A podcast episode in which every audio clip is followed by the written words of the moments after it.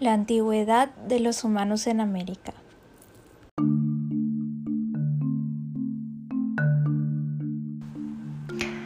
La datación de los grupos humanos en América es una cuestión muy discutida, ya que existen científicos que aseguran que no tienen una antigüedad superior a 13.500 años antes del presente. En cambio, otros estudios junto con dataciones de carbono 14 arrojan fechas de entre 30.000 a 40.000 años antes del presente. La fecha más aceptada era la del yacimiento de Clovis, localizado en el estado de Nuevo México, que según las dataciones y los restos líticos y humanos ahí encontrados, posee una antigüedad de 13.000 años antes del presente. Los paleoindios, así llamados por los estudiosos de la prehistoria americana, eran fabricantes de puntas de piedra acanaladas, denominadas puntas clovis, y grandes cazadores de mamíferos como el mamut y bisonte gigante, y se les consideraba los pobladores más antiguos de América. En otros yacimientos, como el de Folsom, también en Estados Unidos se han encontrado puntas de piedra del mismo tipo Clovis, pero con variantes en la manufactura. En el resto del continente también se han hallado puntas líticas del estilo Clovis, aunque en América del Sur el tipo de punta lítica más extendido es el de lanceolado plano. Los yacimientos de Meadowcroft, Estados Unidos, Monteverde, Chile y Boqueirão da Pedra Furada, Brasil, son los que arrojan las dataciones de rastros de poblaciones más antiguas. En el primero se han datado los restos de un cesto carbonizado en 19.600 años antes del presente. En el segundo se han fechado restos de hogueras con una antigüedad de 34.000 años antes del presente y en Pedra Furada restos con 32.000 años antes del presente. Teniendo en cuenta estas fechas, se presume que América del Sur tuvo que haber sido poblada hace 33.000 años del presente, por lo que la migración inicial al continente americano debió haberse producido de 7.000 a 8.000 años antes, lo que establece una posibilidad de antigüedad de 40.000 años antes del presente para la presencia humana en América.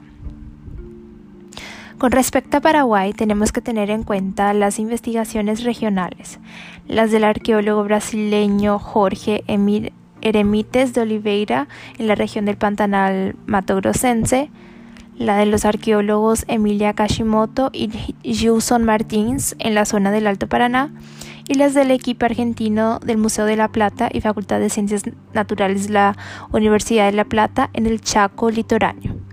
Según Oliveira, para la región pantanera, incluye el Alto Paraguay, las fechas radiocarbónicas más antiguas de presencia humana van desde los 8100 hasta 4500 años antes del presente y se relacionan con la arqueología de las tierras bajas de América del Sur, ocupadas por pescadores, cazadores, recolectores. El llamado óptico climático ambiental del Holoceno medio etapa en la que las condiciones climáticas luego de la última glaciación mejoraron y dieron paso a un clima más cálido y húmedo que se extendió desde 7.000 a los 4.500 años antes del presente, permitió que en Alto Paraná y en Mato Grosso se dieran las condiciones para la expansión de estos grupos de pescadores, cazadores, recolectores. Los yacimientos en Corumbá y Ladario, en Mato Grosso do Sul, evidencian material lítico y cerámica de grupos humanos dedicados a la caza, la pesca y la recolección de moluscos, quienes formaron intencionalmente estructuras monticulares con los restos de sus alimentos y probablemente utilizaron canoas como medio de transporte en la zona de inundación. También es posible que estos humanos incorporaron la cerámica hace 4.500 años antes del presente en forma propia o por adquisición de otros grupos, pues la formación monticular, sobre todo Mato Grosso do Sul, demuestra una ocupación continua de más o menos 200 años, lo que evidencia cierto grado de sedentarización. Dichos montículos también se pueden localizar en Paraguay, concretamente en Puerto 14 de Mayo, departamento de Alto Paraguay, en el lago Upoa, entre los departamentos Central y Ñembucú, así como en otros lugares. A estos montículos se le llaman comúnmente Uchovi, tierra acumulada en guaraní. En la zona de Alto Paraná, Brasil, los estudios arqueológicos confirman que la presencia humana en esta región hace 6.000 años antes del presente. Se presume que grupos de pescadores, cazadores, recolectores fueron los primeros habitantes de esa zona y que contaron con una industria lítica abundante gracias a los yacimientos de rocas en la ribera del río Paraná. Sin embargo, carecieron de cerámica, cuya presencia recién se registra hace 2000 años antes del presente, posiblemente perteneciente a grupos agricultores adventizos que desplazaron a estos antiguos grupos de pescadores, cazadores, recolectores. Dentro de la clasificación de las llamadas tierras bajas, la planicie chaqueña o Gran Chaco sudamericano, región que comprende la planicie centro-sur del continente suramericano, los territorios de Bolivia, Paraguay y Argentina, constituye una gran laguna en la arqueología, aunque las investigaciones arqueológicas en el sector ribereño Paraguay-Paraná han contribuido a esclarecer el panorama de los sistemas sociales del pasado en esta zona. Según las investigaciones realizadas por un equipo multidisciplinario conformado por arqueólogos y etnólogos argentinos del proyecto de las historias étnicas a la prehistoria en el Gran Chaco argentino, Facultad de Ciencias Naturales y Museo de la Universidad Nacional de La Plata, y Centro del Hombre Antiguo Chaqueño, chaqueño la secuencia de las ocupaciones humanas en la región se puede remontar hasta comienzos de la era cristiana, esto es, a 900 a 1700 años antes del presente.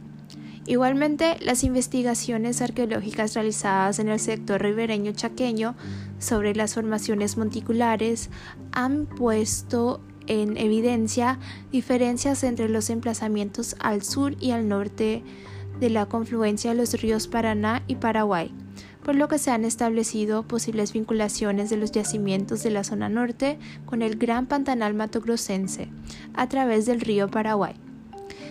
Este hecho es muy importante porque vincula la ocupación del Chaco por grupos humanos antiguos que se movían probablemente por este río, desde el Pantanal hasta la desembocadura en el Paraná. Como vemos, la presencia humana en el Chaco, según los datos arqueológicos, es muy posterior a las otras regiones sudamericanas, tal vez por su clima inhóspito. Cabe recordar que la datación se realiza a partir de materiales líticos y cerámicos y restos orgánicos dejados por los humanos. También podría ser que no hayan quedado rastros de otros tipos de materiales como puntas de proyectil de hueso, asta o madera por lo que se podría presumir que el Chaco pudo haberse poblado mucho antes, ya que, como dice Calandra, estaban dadas las condiciones climáticas y ambientales, junto con la rica biodiversidad existente en la zona, para que grupos humanos habitaran la expensa planicie chaqueña con anterioridad de lo que las dataciones registran. En Paraguay, las investigaciones arqueológicas son muy escasas. A pesar de ello, recurrimos a los estudios científicos basados en dataciones y no en estimaciones, como las que realizaron Palestrini y Perazzo y Lácheras. Los primeros, en, 1800, en 1986, dataron al hombre de Pucu en el sitio Frutos, departamento de Paraguay, en 3.600 años antes del presente. Mucho más reciente ha sido la investigación arqueológica de José Antonio de las Heras, director del Museo de Altimira, España, quien dirigió en 2008 un equipo multidisciplinario para estudiar el poblamiento prehistórico de la zona del Lamambay al norte de la región oriental en un abrigo del Cerro Yasuca Venda, lugar mítico de la cultura paita butera. La excavación arqueológica indicó que grupos humanos la ocuparon por largo tiempo. Por la datación del material lítico, de los vestigios de huesos de animales y de los restos de hogar fuego, el equipo de las Cheras concluyó que la excavación arqueológica nos informa que el abrigo Huazú fue utilizado por grupos humanos que residieron ahí tiempos antes y tiempo después de hace 5.200 años antes del presente. Asimismo, según el informe de las Lleras, por los tipos de grabados de arte rupestre encontrados en el sitio y del tipo de pisadas, se puede afirmar que este tipo de expresión tuvo su origen o desarrollo en este lugar y de ahí se difundió por otras regiones. Esta ocupación humana de larga duración fue anterior a los grupos guaraníes que se instalaron en el, lugar, ya que los ocupantes guaraníes de la región datan de unos 800 años antes del presente. Para las Lleras, los grabados rupestres de Yasuka Vendá ubican al Paraguay en el mapa del arte prehistórico mundial y a Mambay en la región donde se concentra mayor cantidad y densidad de grabados del estilo de pisadas. Por su parte, en el Chaco paraguayo, pocos son los estudios arqueológicos realizados hasta el momento y en su mayoría no poseen datación radiocarbónica, solo estimaciones y comparaciones con otros estudios de la región. Aún así, tenemos el destacado trabajo de Branislava Susnik, 1959, en los conchales del puerto de 14 de Mayo en Alto Paraguay, donde encontró formaciones monticulares similares a las ya mencionadas en la zona del Pantanal brasileño y el Chaco argentino.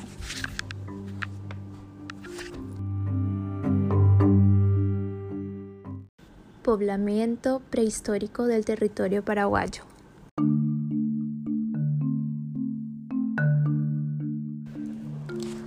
La arqueología latinoamericana propone, en cuanto a la población sudamericana, una división basada en el desarrollo de las sociedades y las culturas en las que, según Iraida Vargas, se distinguen tres variantes, las formaciones o sociedades cazadoras recolectoras, las formaciones tribales y las sociedades clasistas iniciales. Al Paraguay le, corresponde, le corresponderían las sociedades cazadoras recolectoras y las formaciones tribales, que fueron poblando y ocupando el territorio en épocas prehistóricas. Las formaciones cazadoras recolectoras, como habíamos dicho anteriormente, se transformaron en grupos de cazadores especializados en su migración al sur y más tarde en grupos de sedentarismo creciente que cultivaban de manera rudimentaria y contaba con rebaños de alpacas, llamas, guanacos y vicuñas. Al mismo tiempo, hubo una transición entre los antiguos cazadores-recolectores y los grupos tribales que se caracterizaban por la existencia de una producción controlada de alimentos y una estructura social tribal.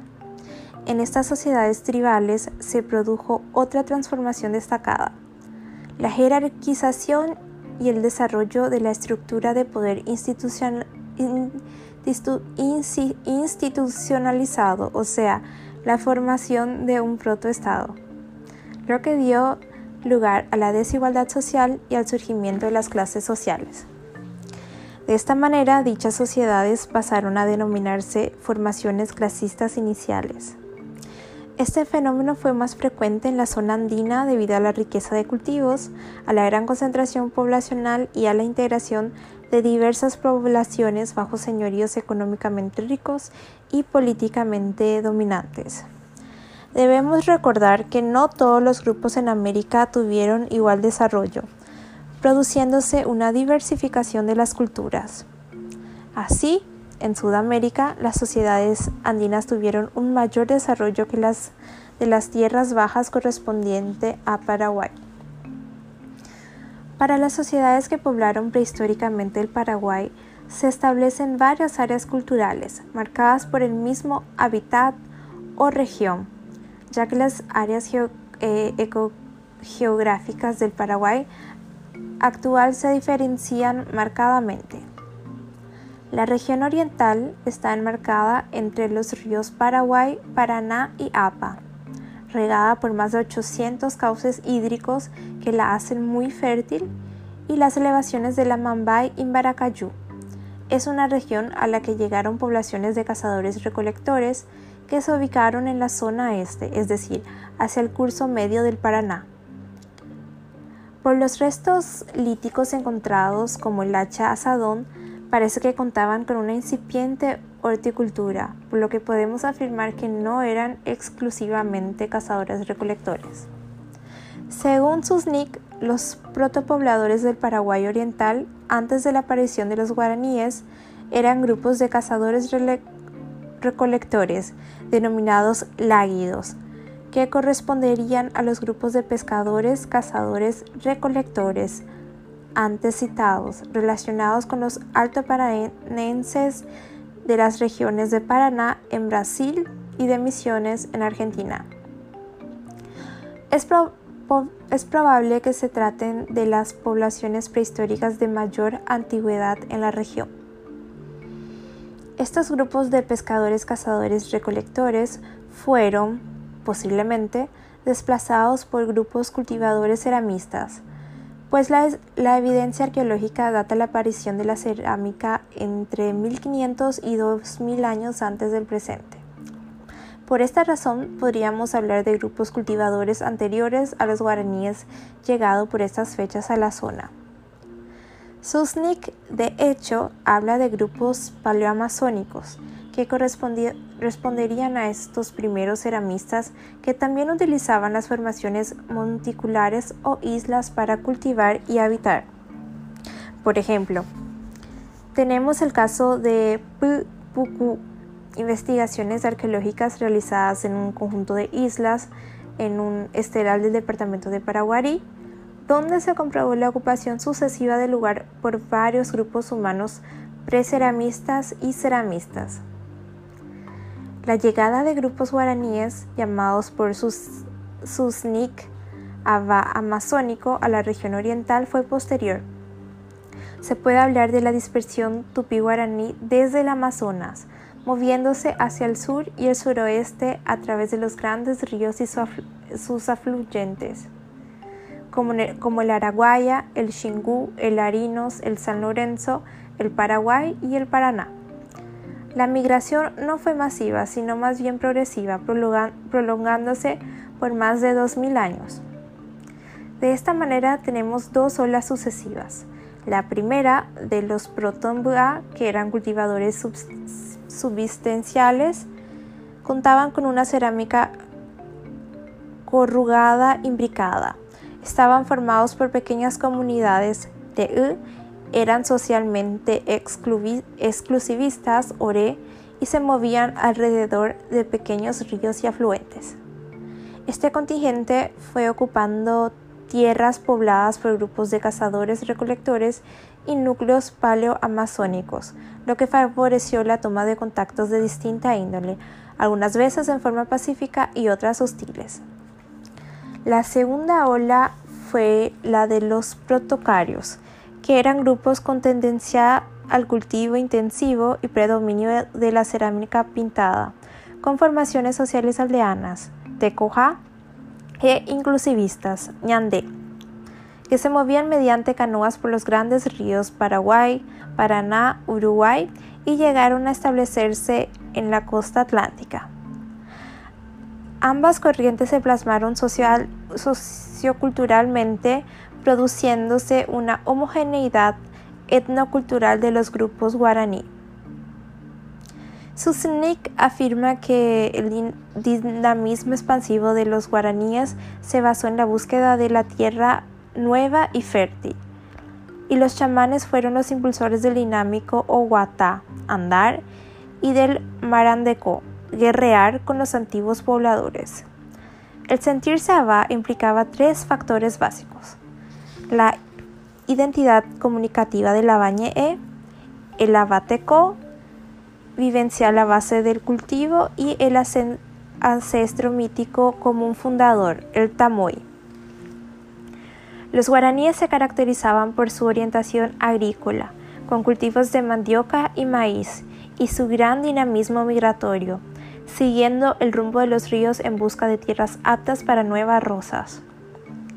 La caza constituía la fuente de proteínas, pero se fue complementando con la alimentación vegetal, resultante de cultivo y la recolección de frutos, que adquirió nuevas posibilidades a partir de la coacción, lo que implicó la adopción de una nueva tecnología, la cerámica, ollas, fuentes, platos.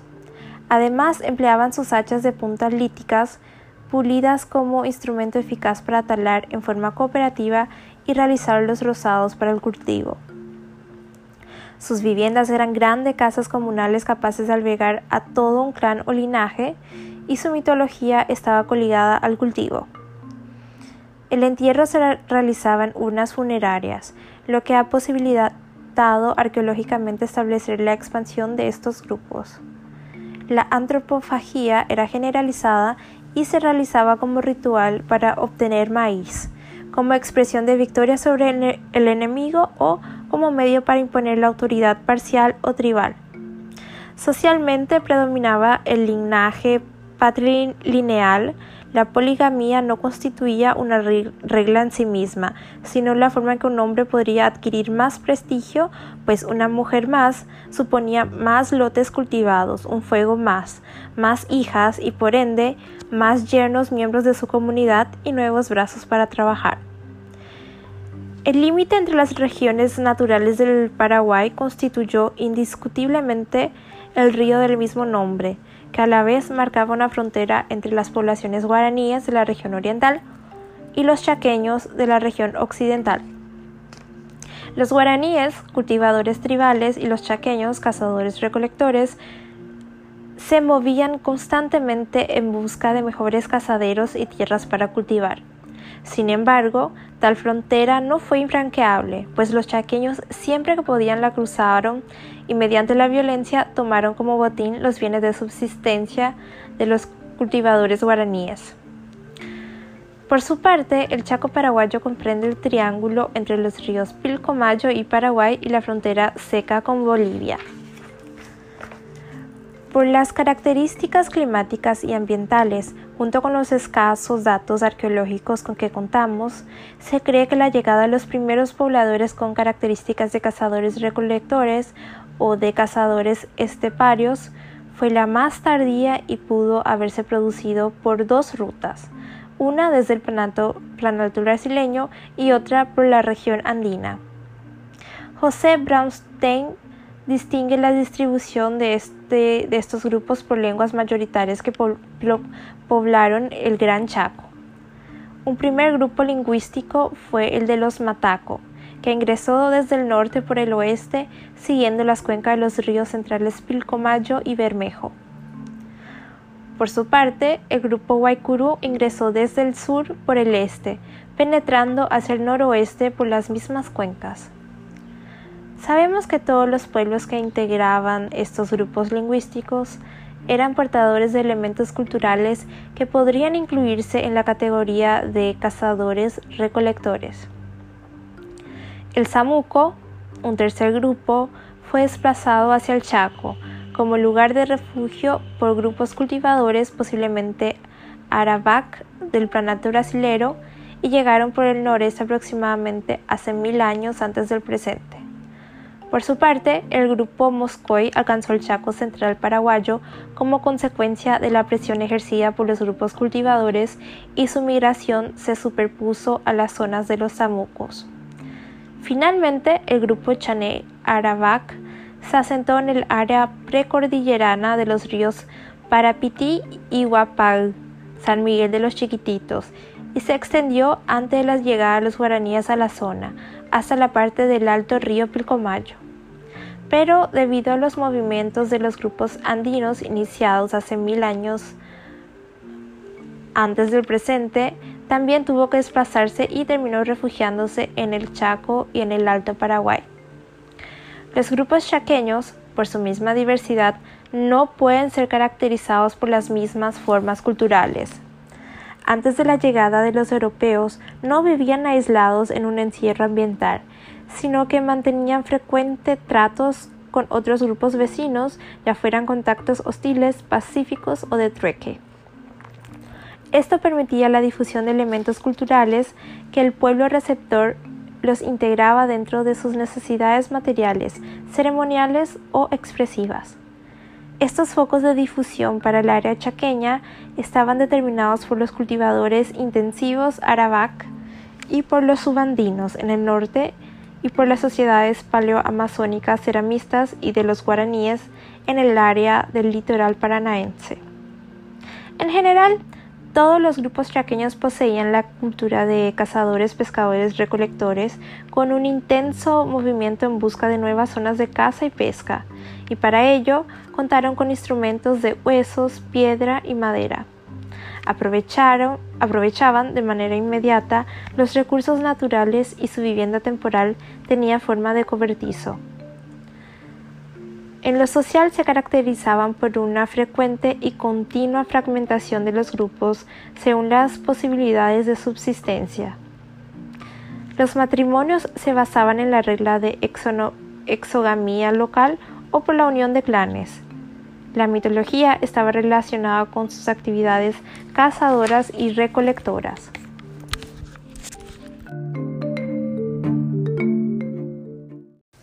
las poblaciones indígenas y la llegada de los europeos.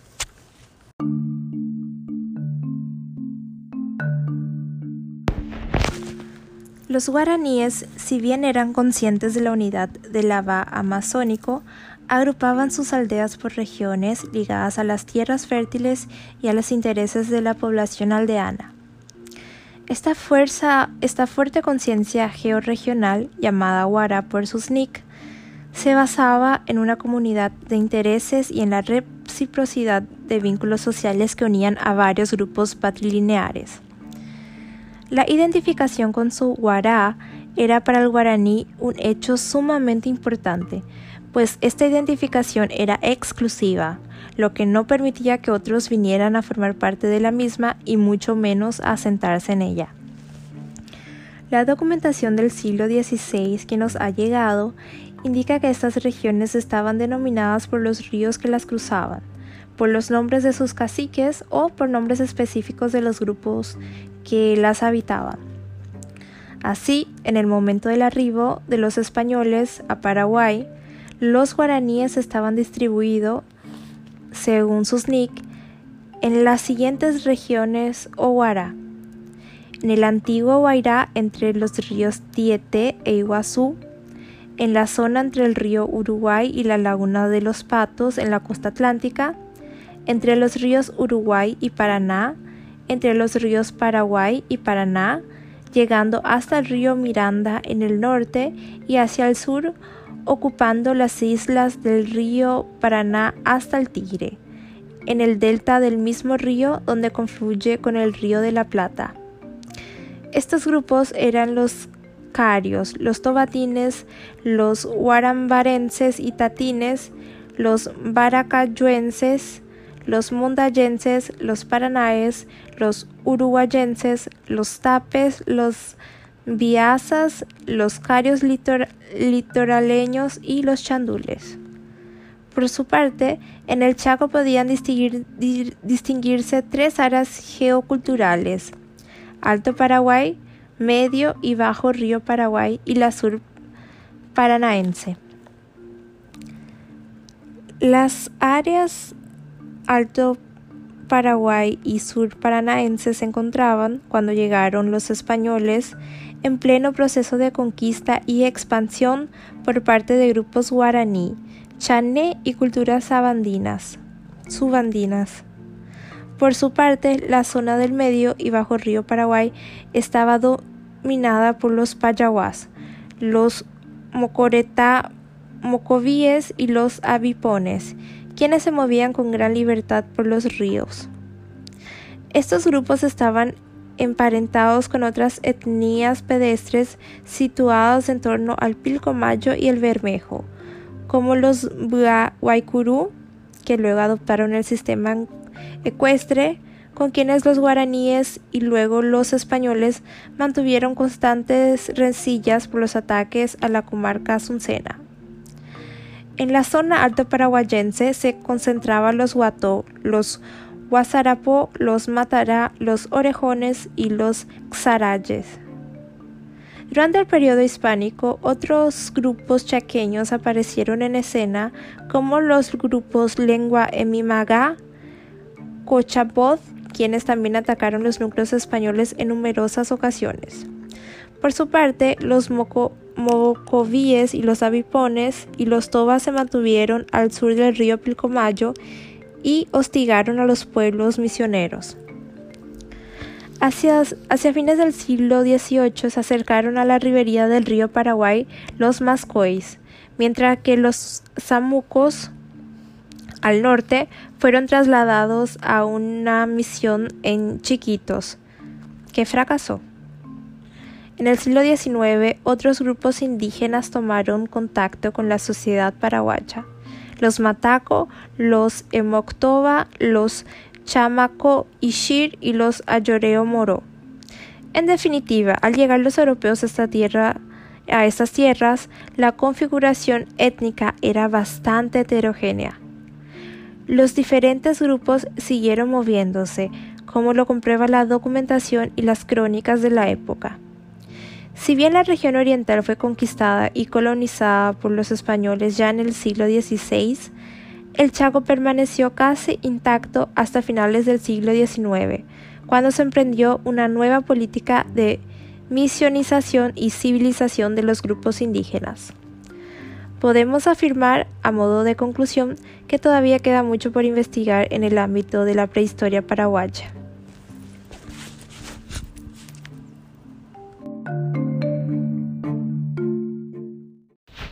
Conquista y colonización 1537 a 1680.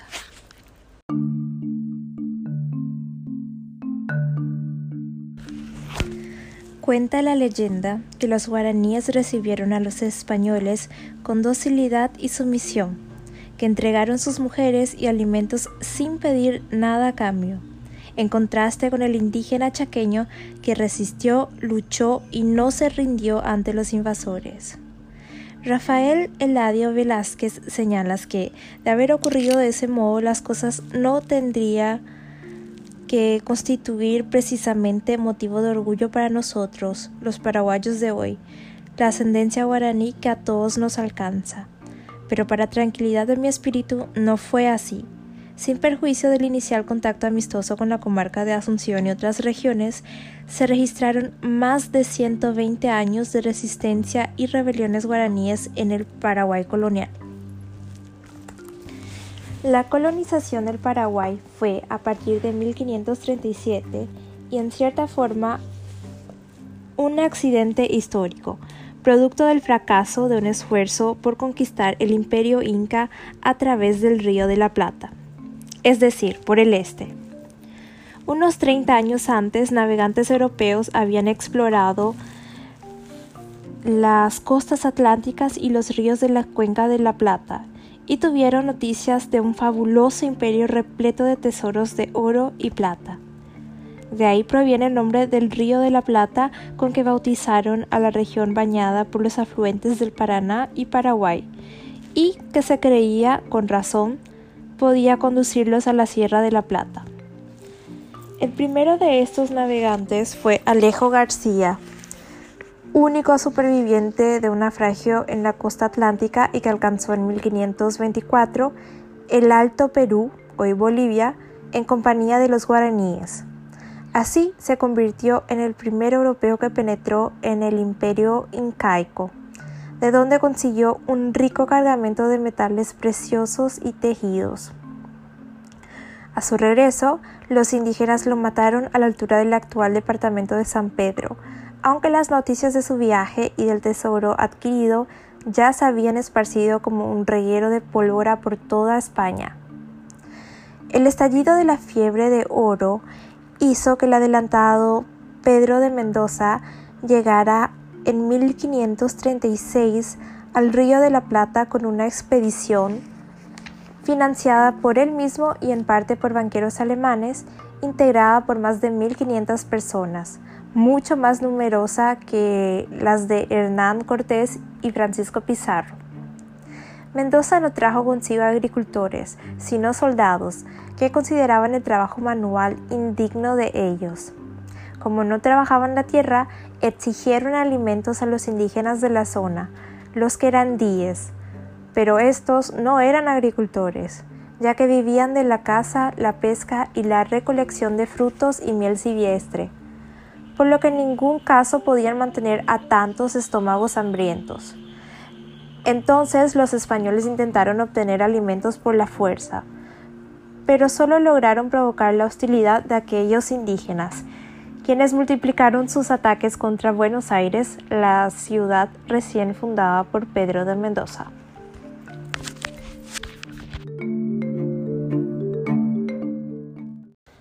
Asunción y la falta de minas.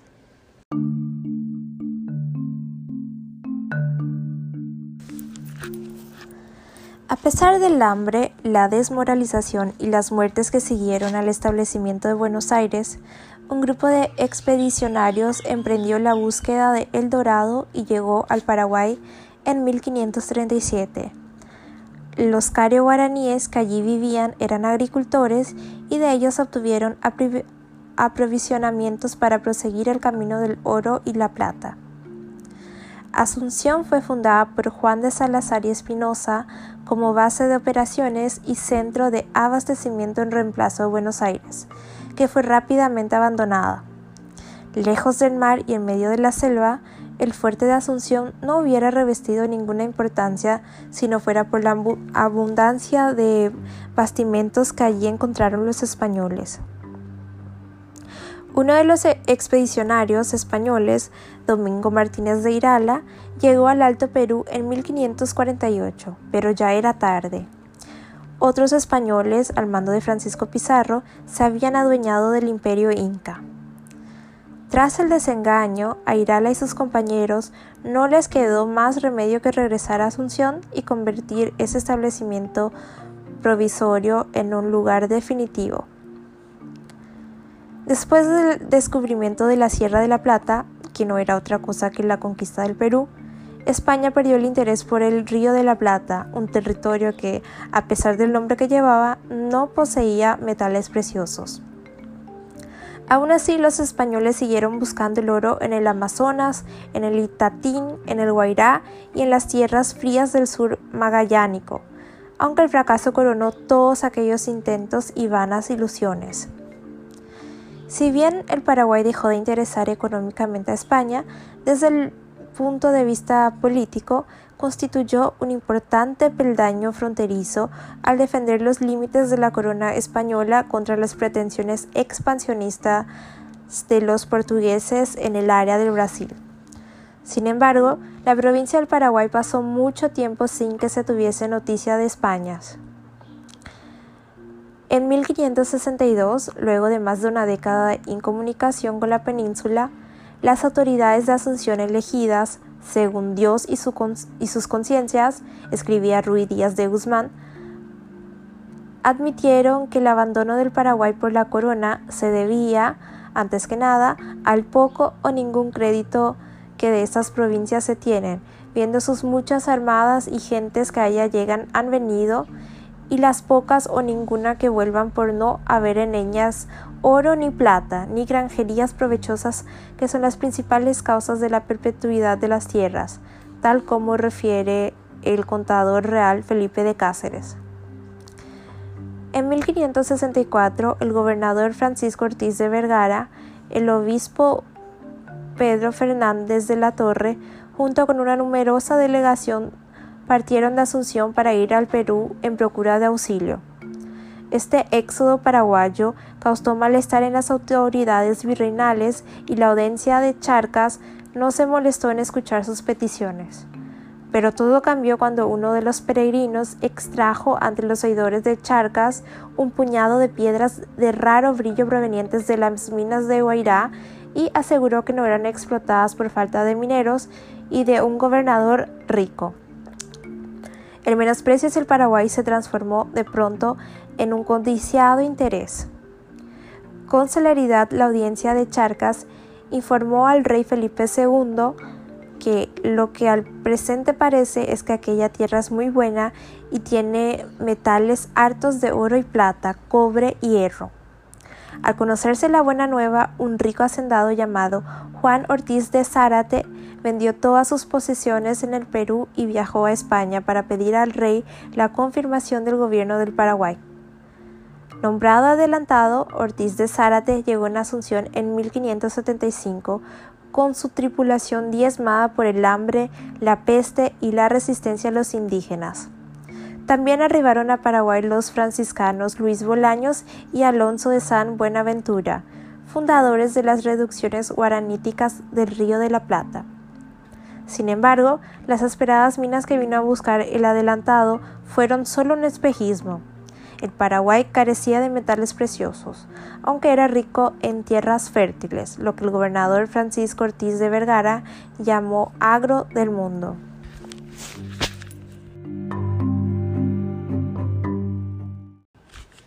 Reciprocidad y parentesco hispano-guaraní.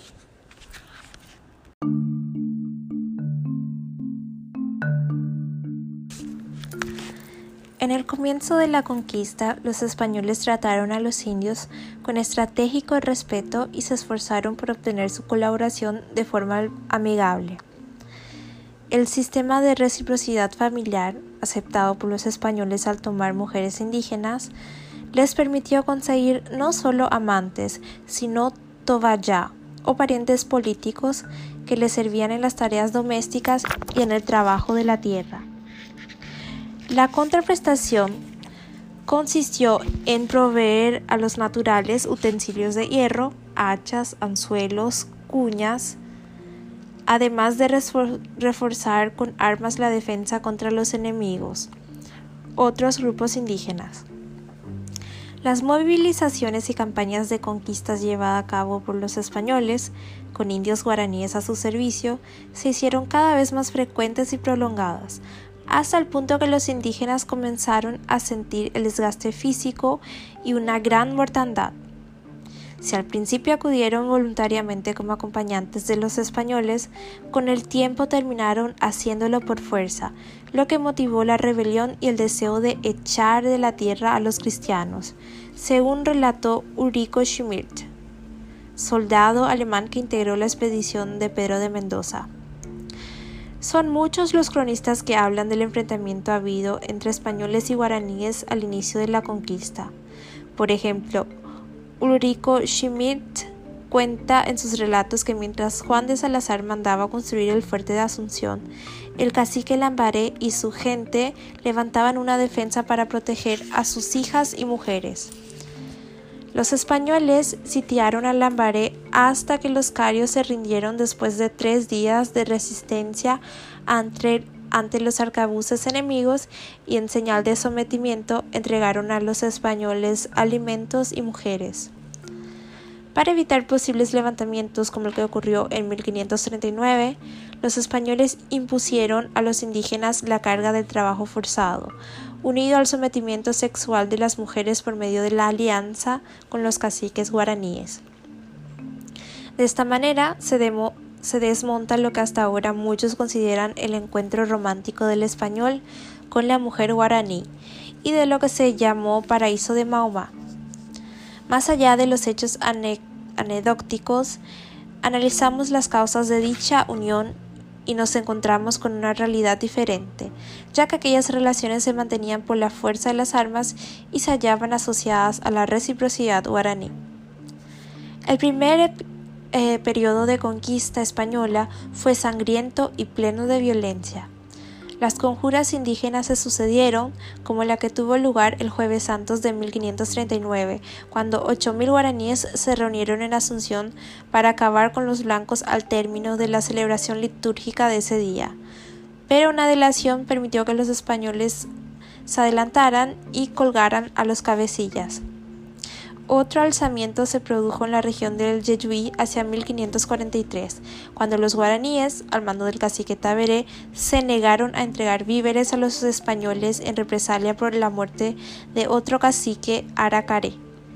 Según los cronistas de la época, esta relación indígena fue aplacada con sangre por Domingo Martínez de Irala, lo que provocó que el descontento de los nativos se extendiera por casi todas las regiones boscosas del norte, los valles del sur y entre los carios de Asunción.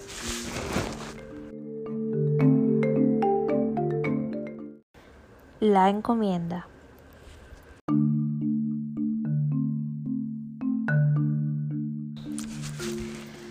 La ausencia de oro y plata en la provincia del Paraguay obligó a los españoles a buscar en el cultivo de la tierra la fuerza económica necesaria para su supervivencia. En muchas ocasiones se apoderaron por la fuerza de tierras o chacras que ocupaban los guaraníes. En otras, los españoles se valieron de las rancheadas para reclutar indios, a los que se resistían se les mataban o eran vendidos o se le cambiaba por caballos y ropas. El sistema más frecuente para trabajar la tierra fue la encomienda. Este sistema consistía en el reparto de tierras e indios para el servicio de los españoles como recompensa por los servicios prestados a la corona. En Paraguay no se aplicó hasta 1556, ya al final del mandato de Domingo Martínez de Irala, y fue el fruto de la presión ejercida por los conquistadores quienes incluso llegaron a complotarse contra Irala por no atender sus pedidos. Hubo muy pocos encomenderos importantes en Paraguay, ya que al, hacerse el reparto de indígenas entre los centenares de conquistadores, a casi nadie le tocó un número considerable de aquellos. Con la implantación de la encomienda, los españoles dejaron de considerar a los guaraníes como tobayá o parientes políticos y lo empezaron a tratar como simples siervos. A partir de ese momento se intensificó el levantamiento de los indígenas que tantas muertes y pérdidas económicas trajo a la provincia del Paraguay. Las encomiendas fueron de servicio personal y hacia 1570 se otorgaban por tres vidas, es decir, del beneficiario y dos sucesores. Los españoles que contaban con indígenas a su servicio debían impartirles la enseñanza a la doctrina cristiana, para lo cual los encomenderos estaban obligados a sostener al cura doctrinero y debían proporcionar a los naturales alimento, vestido y el cuidado de la salud. Sin embargo, casi siempre se negaban a cumplir estas contraprestaciones. Las encomiendas del siglo XVII llegaron a ser la columna vertebral de la economía paraguaya. Los indígenas reducidos a pueblos se hallaban sometidos al sistema de encomiendas y según las leyes vigentes, sometido, eh, y según las leyes vigentes debían pagar a sus encomenderos un tributo en dinero o en especies. Pero este procedimiento fue distorsionado en la práctica, pues los indígenas, en vez de pagar en dinero, cumplían dos meses de trabajo anual gratuito para el encomendero. Además, existía el servicio personal remunerado y obligatorio, conocido como mita, que se imponía por turnos a todos los varones capaces de dichos pueblos. También hubo indígenas que fueron repartidos a título de encomiendas a los vecinos. Se, los llamaba Yanacona, voz quechua que significa siervo, y se los tenía como originarios de las ciudades o villas de donde provenían sus encomenderos. Igualmente, las niñas y los niños indígenas también fueron obligados a dejar a sus familiares para el servicio doméstico de los españoles. El sistema de la encomienda se convirtió en una carga tan pesada que los indígenas lucharon por destruirlo y así recuperar la libertad. Cabe destacar que todos los pueblos indígenas levantados en armas contra los españoles estaban sujetos al régimen de encomiendas. Eran tantas las vejaciones y muertes de, de los naturales que las voces de protesta de clérigos y religiosos llegaron a oídos del rey. Los levantamientos indígenas se sucedieron tanto en los alrededores de Asunción como en otras partes de la región, por ejemplo en el Guairá. En 1561 y parte de 1562, la lucha fue violenta en Ciudad Real, donde miles de indígenas sitiaron dicha ciudad. Pero con la ayuda de Alonso Riquelme de Guzmán y los indios amigos al servicio de los españoles, el levantamiento terminó en dura represión. Sería interminable hablar de todas las rebeliones indígenas del Paraguay. Según Susnik, en esas revueltas se manifestó la importancia de las agitaciones chamánicas con sus proclamas de vueltas a las antiguas costumbres y a los montes. En general, gran parte de las rebeliones y agitaciones indígenas siguieron hasta fines del siglo XVI aunque también se registraron otras en la segunda mitad del siglo XVII, como el levantamiento de los indios de Yuti en 1657 y la rebelión de los naturales de Arecayá tres años más tarde. Nuestra Señora de la Concepción de Arecayá era un pueblo de indios situado sobre el río Yeyuí. Fundado en 1630 con indios reducidos al sistema de encomiendas, Arecayá tenía malísima reputación ante gobernadores, encomenderos y curas doctrineros, pues muchos eran los cargos contra los indios de Arecayá y muchos más los abusos y extralimitaciones que los movían a tan sostenida inquietud como expresó el gobernador eclesiástico de la época Adrián Cornejo. En 1660 llegó a Arecayá el gobernador del Paraguay, Alonso Sarmiento de Figueroa. Por medio de un intérprete, el gobernador instó a los indígenas, indígenas que cumplieran con las prestaciones de servicios debidas hacia sus encomenderos. Pero esa noche, mientras los españoles discutían entre ellos sobre la propiedad o tenencia de los indios de Arecayá, sus habitantes crearon un gran alboroto y según se relata en el informe enviado a España, repentinamente embistieron los indios y sus macanas, flechas y chuzos, y otros pegaron fuego a las casas donde estaban alojados. Los españoles resistieron cinco días al ataque de los indios hasta que llegaron los curas doctrineros con los indios reducidos de Atirá, Upané, Guarambaré y Caguazú y lograron liberar a los españoles y poner en fuga a los habitantes de Arecayá. Cuatro muertos y veintidós heridos fueron el saldo que dejó a los españoles. La codicia al servicio del personal, señaló el gobernador eh, eclesiástico. La represión cayó con todas sus fuerzas sobre Arecayá al ser capturado 95 indias con sus mujeres e hijos, a quienes obligaron a confesar en forma colectiva. El gobernador trajo presos y acollarados a 168 indios, con sus familias, y por el camino ordenó que fuesen ahorcados 13 indios principales, además del corregidor y dos caciques de Arecayá. Con Areca ya terminaron los levantamientos y la resistencia activa de los guaraníes. Sin embargo, ellos y las demás naciones indígenas del Paraguay, aunque pacificados y reducidos a pueblos, jamás dejaron de resistir a la dominancia europea. La no violencia activa o resistencia pasiva fue una constante de la vida del indio conquistado. La torpeza, la embriaguez, la pereza, la estupidez y tantos otros atributos con que la mayoría de los europeos identificaron a los indígenas no fueron más que manifestaciones de rechazo de todos estos a todo lo que les alejaba de su teco uma o antiguo proceder.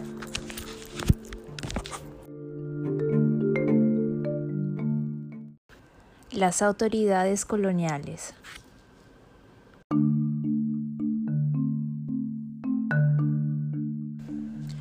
Al inicio, cuando la geografía conquistada aún era pequeña y los problemas relativamente pocos, las Indias se gobernaron desde el Consejo de Castilla. Con el tiempo, al aumentar el territorio conquistado, se vio la necesidad de crear instituciones y organismos propios para dirigir las nuevas tierras. Así nacieron la Casa de Contratación y el Consejo Real y Supremo de Indias, y ya en el siglo XVIII se, se agregó la Secretaría de Despacho Universal de Marina e Indias. La Casa de Contratación, creada en 1503, se encargaba de administrar los negocios reales de ultramar. Tenía a su cargo el control y la regulación de la navegación, el comercio y la migración entre España y sus posesiones ultramarinas. Su importancia resultó fundamental debido al monopolio establecido por la corona española y sus colonias. Por su parte, el Real Consejo de Indias, creado el 1 de agosto de 1524, contaba con facultades gubernativas, judiciales, militares, legislativas y de hacienda. Aconsejaba al rey en los asuntos de gobierno, administración y patronato. También proponía el nombramiento de las altas autoridades civiles y eclesiásticas de las Indias Occidentales, así como la modificación o la elaboración de nuevas leyes. A su cargo corría todo el manejo administrativo y judicial del imperio español. También preparaba los proyectos de resoluciones y los elevaba en consulta al rey, al cual con su aprobación los convertía en cédulas y provisiones. Para llevar a cabo todas estas funciones se componía de un presidente, un gran canciller, ocho consejeros, un fiscal, un secretario y dos escribanos, entre otros. A medida que el poder español creció y se afianzó, aparecieron otras instituciones de carácter político y militar, con jurisdicción territorial sobre las tierras americanas. En el momento del descubrimiento, el cargo de adelantado era honorífico y las personas que recibían dicha distinción lo hacían mediante capitulaciones de descubrimiento, conquista o población. El empleo era vitalicio y a veces hereditario por dos o más generaciones. Casi siempre iba acompañado del mando político, militar y judicial. En el Paraguay y en el Río de la Plata ejercieron el cargo de adelantado Pedro de Mendoza de 1534 a 1536, Álvaro Núñez Cabeza de Vaca 1542 a 1544, Juan Ortiz de Zárate 1569 a 76 y Juan Torres de Vera y Aragón de 1578 a 92. Los tres primeros por Merced Real y el último por el derecho sucesorio. En el Nuevo Mundo, los órganos de gobierno estaban encabezados por los virreyes, alter ego del rey, representantes del monarca. El primer virrey de las Indias fue Cristóbal Colón, cargo que fue perdiendo atribuciones con sus descendientes, pero que reapareció con todo su poder en 1535, al crearse el virreinato de Nueva España. Siete años después se estableció el Virreinato del Perú, del que dependió el Paraguay hasta la creación del Virreinato del Río de la Plata en 1776. El virrey electo recibía el título de gobernador, presidente de la audiencia virreinal, capitán general del territorio de su jurisdicción y un poder general que le facultaba para actuar como el mismo rey. Al frente de una provincia menor, no tan expuesta a acciones bélicas, se hallaba el gobernador. En esta situación se encontraba Paraguay, a pesar de constituir zona fronteriza con los dominios portugueses y de estar expuestas a los ataques de los indios del Chaco. El nombramiento de gobernador provenía del rey y ya él solo rendía cuentas de sus actos, aunque también se hallaba vinculado al virrey como representante del monarca. Los gobernantes eran residenciados, juzgados, al término de su mandato. Para ello, el, el llamado juez de residencia realizaba un cuestionario sobre los problemas más comunes y los vecinos importantes lo llevaban a sumario secreto. A continuación, se llamaba acusación de cargos y se corría vista a las partes. Si el gobernador resultaba culpable, podía ser castigado. El principal órgano de la administración de la justicia fue la Real Audiencia, tanto en las Indias como en España. Las audiencias en América eran tribunales colegiados integrados por su presidente y los oidores o vocales. Los autores clasifican las audiencias en varios tipos, virreinales, establecidas en la capital del virreinato y presididas por el mismo virrey, pretoriales, radicadas en la capital de las provincias mayores, a cuyo frente figuraba un presidente que era a la vez capitán general y gobernador, subordinadas, como la de Charcas, a cuya jurisdicción perteneció Paraguay hasta 1785, año en que se instaló una audiencia virreinal en Buenos Aires. Los funcionarios auxiliares y subalternos de la justicia eran los corregidores y alcalde mayores. El título completo era el de corregidor y justicia mayor, al que a veces se agregaba una designación de orden militar, capitán de guerra o lugarteniente del capitán general. Ocupaba un lugar inferior al de los gobernadores. Los corregidores de América se nombraban para gobernar un pueblo de indios. Eran como unos capataces, mientras que el corregidor que administraba un pueblo de españoles era gobernante de comarcas que casi siempre formaba parte de un virreinato o provincia mayor, es decir, dependían del presidente de una audiencia. El cabildo o ayuntamiento fue la única institución municipal y representaba a las élites locales. El Cabildo de Asunción se creó el 16 de septiembre de 1541, tras la llegada de los hombres emplazados en Buenos Aires. A partir de entonces, el fuerte de Asunción se convirtió en ciudad, dirigida por el gobernador Domingo Martínez de Irala. Más tarde se crearon otros cabildos españoles, como los de Villarrica y Curuguatú, y cabildos de indios en las reducciones y pueblos de naturales. Desde el punto de vista edilicio, Asunción siguió siendo la misma ranchería y aunque llegó a ocupar más de una legua de este a oeste, alrededor de 5 kilómetros, y más de un tercio de la legua norte a sur, no tenía ninguna ordenación por cuadras y solares iguales, sino calles anchas y angostas que salían y cruzaban las principales, como algunos lugares de Castilla, y antes que calles eran surcos abiertos por los raudales. Los cabildantes se reunían en la iglesia mayor y los acuerdos entre Irala y sus oficiales reales se celebraban todos los lunes en la casa del gobernador. En los territorios coloniales de las Indias, al igual que en la metrópoli, se registraron dos clases de cabildo, los ordinarios y los abiertos. Los primeros estaban integrados por los alcaldes y los regidores, presididos en las ciudades cabeceras de gobernación por el propio gobernador de la ciudad o su lugarteniente. Podían formar parte de ellos los oficiales reales, que eran considerados como regidores natos de la ciudad. También tenían asiento, voz y voto el alférez real con lugar de regidor más antiguo y con salario duplicado. Las atribuciones del cabildo consistían en elaborar ordenanzas de buen gobierno, que debían presentarse a la audiencia para su estudio y ésta al Consejo de Indias para su aprobación definitiva. Integraban el cabildo dos alcaldes ordinarios de renovación anual y un número variable de regidores que podían ser vitalicios o de mando anual, entre los cuales algunos como el alférez real, el alcalde provincial de la Santa Hermandad, el aguacil mayor y el fiel ejecutor tenían funciones específicas de carácter político, policial o económico. Los alcaldes o jueces de primer y segundo votos administraban justicia. El de primer voto debía recaer en un encomendero y el de segundo voto en un vecino con casa puesta, o sea, propietario, descendiente de conquistadores de buena conducta que supiera leer y escribir y tener la confirmación de su cargo. Otros cargos de perpetuidad eran los siguientes.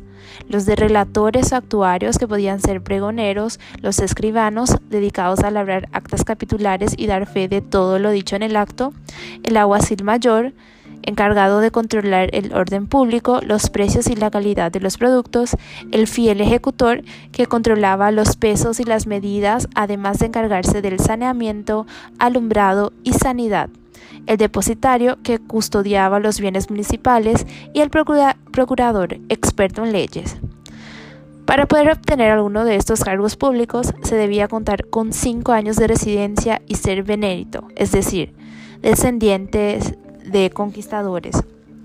El cabildo abierto solo tuvo lugar en circunstancias excepcionales o en pueblos de exigua densidad de población.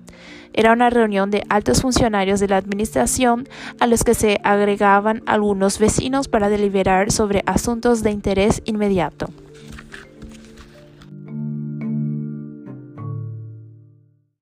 La provincia gigante de las Indias. La economía colonial.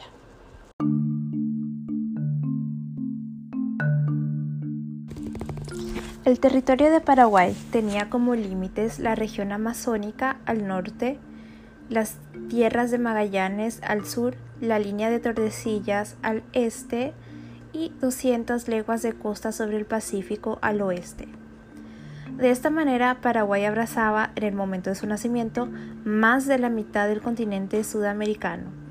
Sin embargo, esta situación cambió drásticamente en 1620 con la división efectiva de la entonces llamada Provincia Gigante de las Indias y la pérdida de las ciudades de Buenos Aires, Santa Fe, Corrientes y Concepción del Bermejo. En ese momento, en las tierras paraguayas, el fenómeno del mestizaje se convirtió en una realidad social. La ausencia de oro y plata y el aislamiento hicieron que en poco tiempo dejaran de llegar más españoles al Paraguay, por lo que los conquistadores se vieron librados a sus propias fuerzas. Estos, ante la falta de mujeres españolas, entraron en mestizaje con las indias guaraníes. Asunción y sus comarcas se convirtieron en centros de reclutamiento de mujeres guaraníes sometidas a la prostitución y al trabajo forzado. Al cabo de una generación no había en la capital más que 280 españoles, casi todos ancianos, mientras que los mestizos sumaban más de 10.000, según manifestaciones del padre Martín González en 1525. A lo largo de este periodo comenzaron a fundarse ciudades en la extensa y dilatada provincia del Río de la Plata. Los españoles supieron asentar con firmeza la ciudad de Asunción, pero la expansión territorial fue obra de la primera generación de mestizos. Aunque se habían abandonado Buenos Aires, Corpus Christi y San Francisco del Piazza, Veinte años después de iniciar la ocupación del territorio, Asunción comenzó a constituirse en centro de la conquista y madre de ciudades.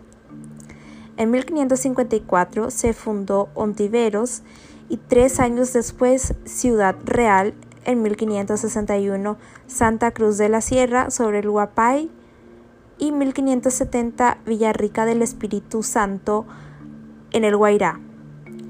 Cuando el gobernador Martín Suárez de Toledo lanzó un bando en 1572 llamando a todos los vecinos y moradores para poblar un puerto río abajo, se presentaron nueve españoles y ochenta mestizos.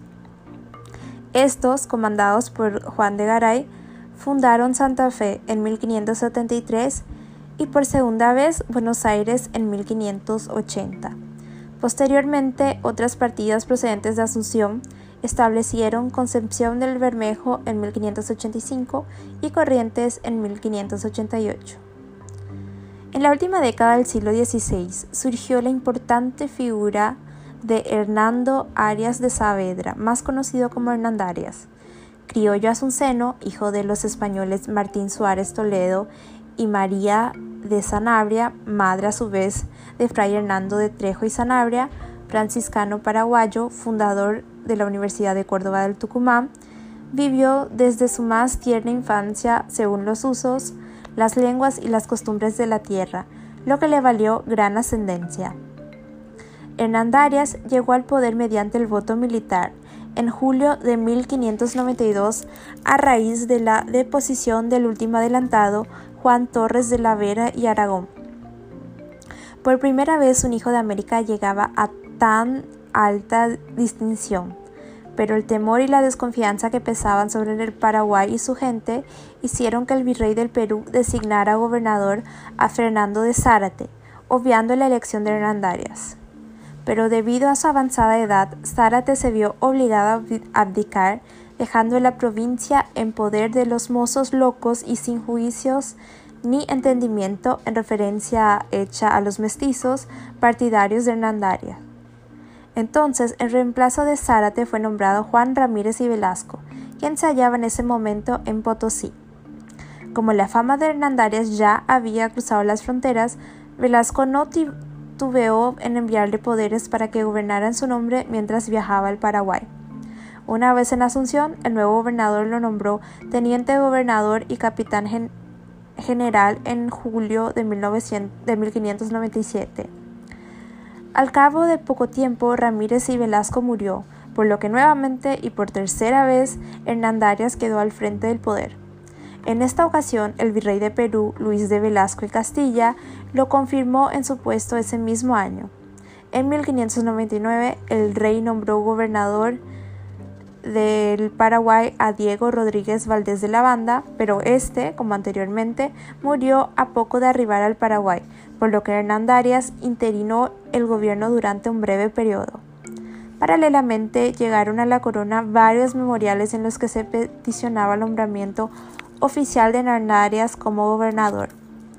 Los pedidos provenían del Río de la Plata y también del Perú, lo que motivó que el Consejo de Indias propusiera al monarca que accediera a las peticiones a favor de Hernán Darias a fin de lograr pacificar y componer la gente de las poblaciones que allí hay que es muy inquieta. Contrariamente a todas las tradiciones, Felipe II refrendó su nombramiento como gobernador el 6 de noviembre de 1601 y Hernán Darias asumió por cuarta vez el poder el 15 de agosto de 1602. Durante su mandato se llevó a cabo en Asunción el Sínodo Diocesano 1603 y se dictaron las famosas ordenanzas de Hernandarias, que establecieron leyes protectoras hacia los indígenas y se estructuraron las relaciones de los españoles con aquellos. También se delimitaron las jurisdicciones territoriales y Asunción, como centro del Río de la Plata, se adjudicó un radio de 100 leguas a la redonda. A lo largo de todos estos años se fue acrecentando el problema de la enorme extensión de la provincia del Paraguay. A medida que desde Asunción se iba fundando ciudades, algunos conquistadores sintieron temor de no poder regirse con un solo gobierno. Ya en 1579, el tesorero Montalvo propuso a la corona la formación de tres gobernaciones en la provincia gigante de las Indias, aunque esta sugerencia no reflejaba el sentir de los paraguayos, que no estaban dispuestos a sacrificar su vasto dominio.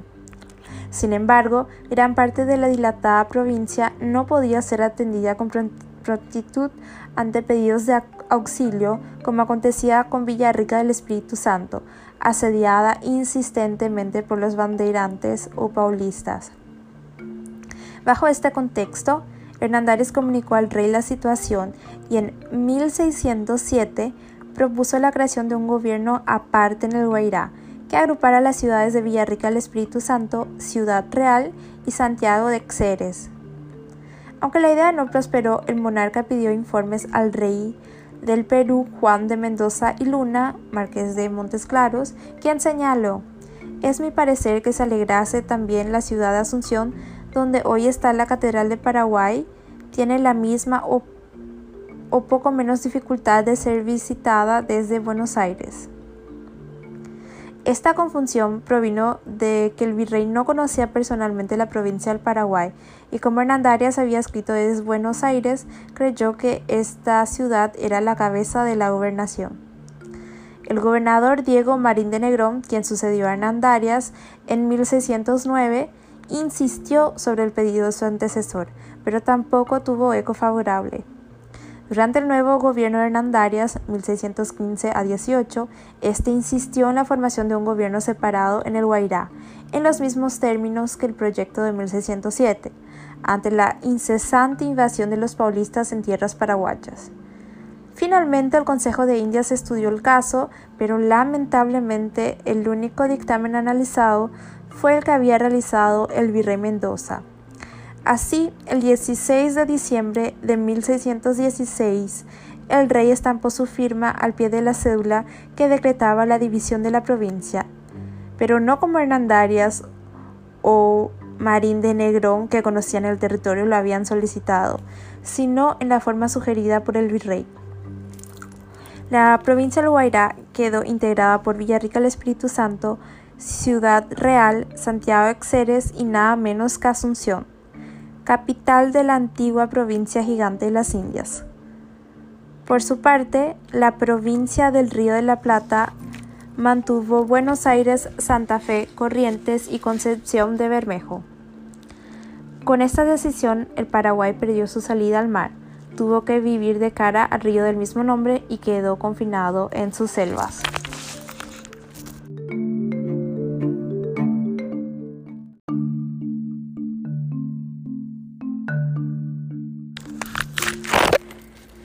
De la selva paraguaya surgió la hierba ocaá, infunción medicinal de los guaraníes, que de pronto cobró tanto prestigio que se convirtió en bebida y alimento indispensables de los habitantes del Río de la Plata y el Perú. Al principio, los españoles lo consideraron un producto pobre y se desentendieron de él. Con el tiempo se conoció la yerba mate, planta silvestre que crecía en las regiones de Embaracayú, Concepción y el Guairá.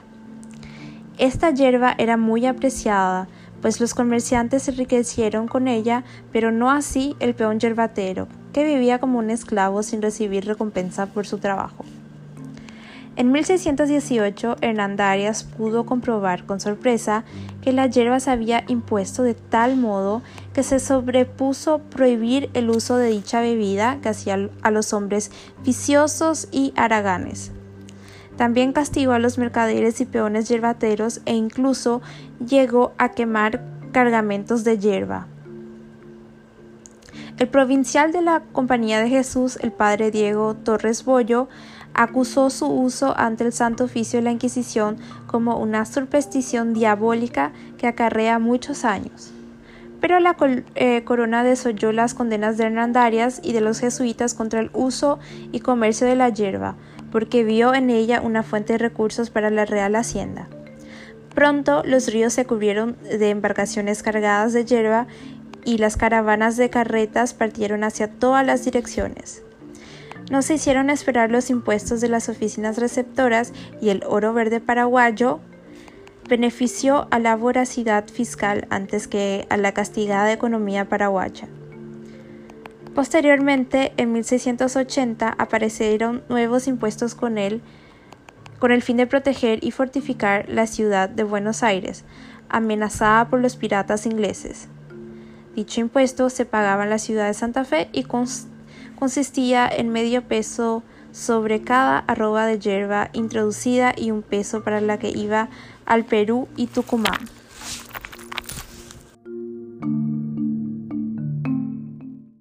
La iglesia en el Paraguay colonial.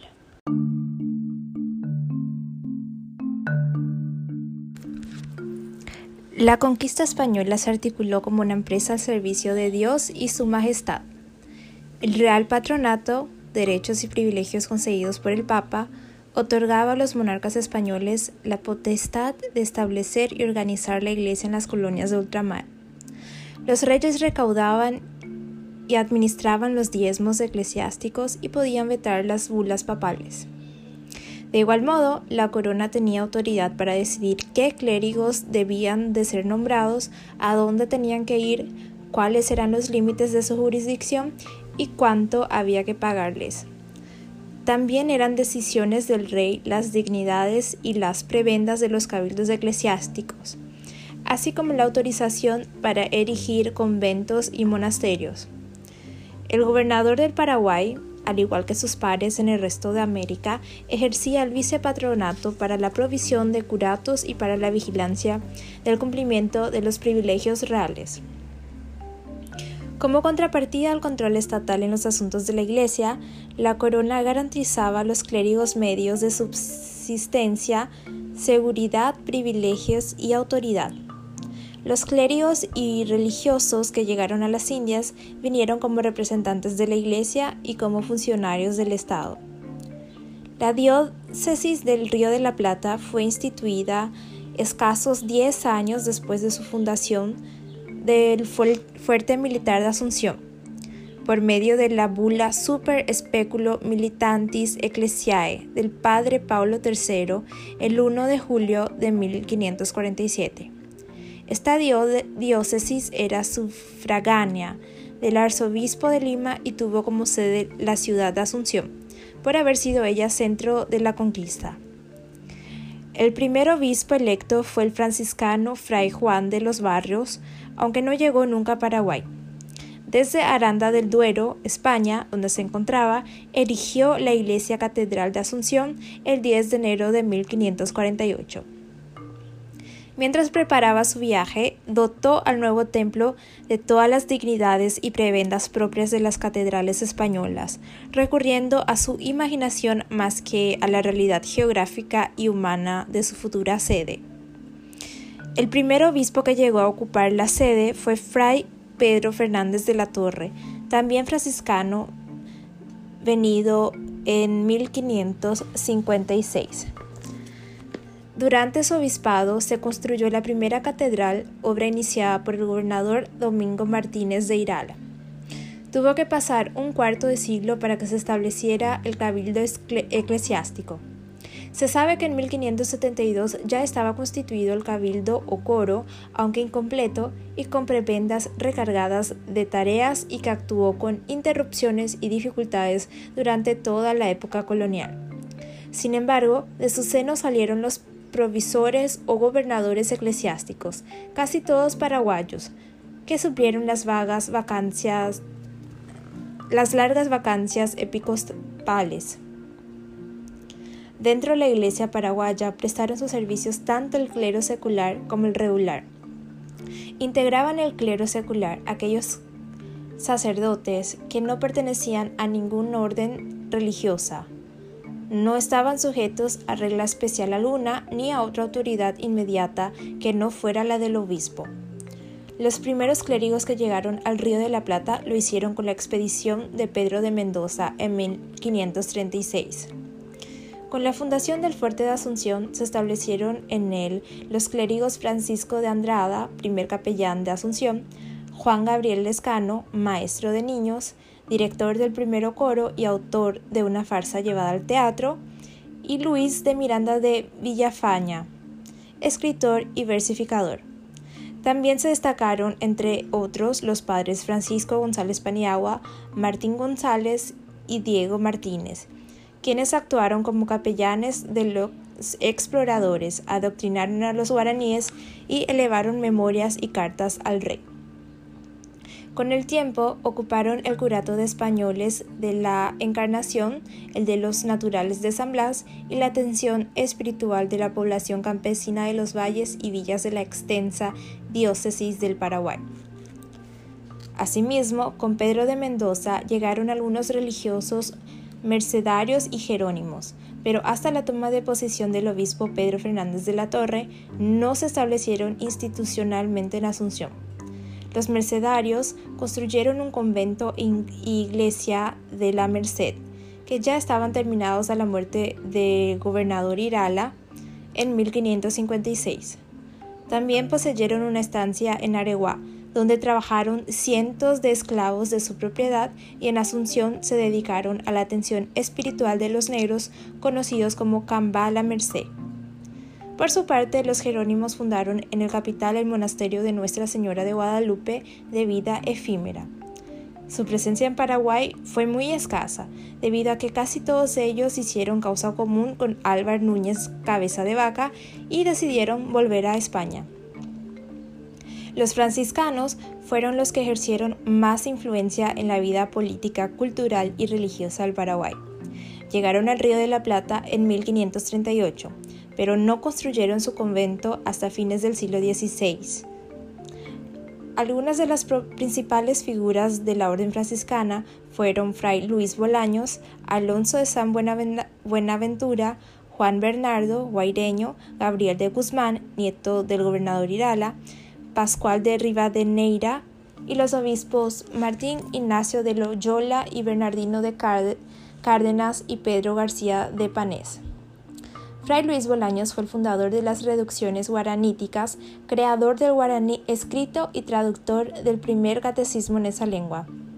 El obispo Loyola reunió el primer sínodo de Asunción en 1603, de donde surgieron los primeros documentos sociales de la Iglesia paraguaya y en el que se aprobó el catecismo de Bolaños como único y obligatorio para todo el Río de la Plata. Los primeros jesuitas llegaron al Paraguay en 1588, pero no fue hasta comienzos del siglo XVII cuando se establecieron formalmente en Asunción. En 1607 se erigió la llamada provincia jesuítica del Paraguay y el primer provincial fue el padre Diego de Torres Bollo. Emulando la obra misionera de los franciscanos, los jesuitas comenzaron a estudiar la lengua guaraní de Bolaños para luego iniciar la fundación de reducciones. En materia de educación, los jesuitas contaron con un colegio en Asunción, que sin duda alguna fue el centro de estudios superiores de mayor jerarquía en el Paraguay del siglo XVII. Además de sus reducciones, la Compañía de Jesús poseyó gran cantidad de tierras de labor y estancias, todas ellas atendidas por esclavos negros de su propiedad.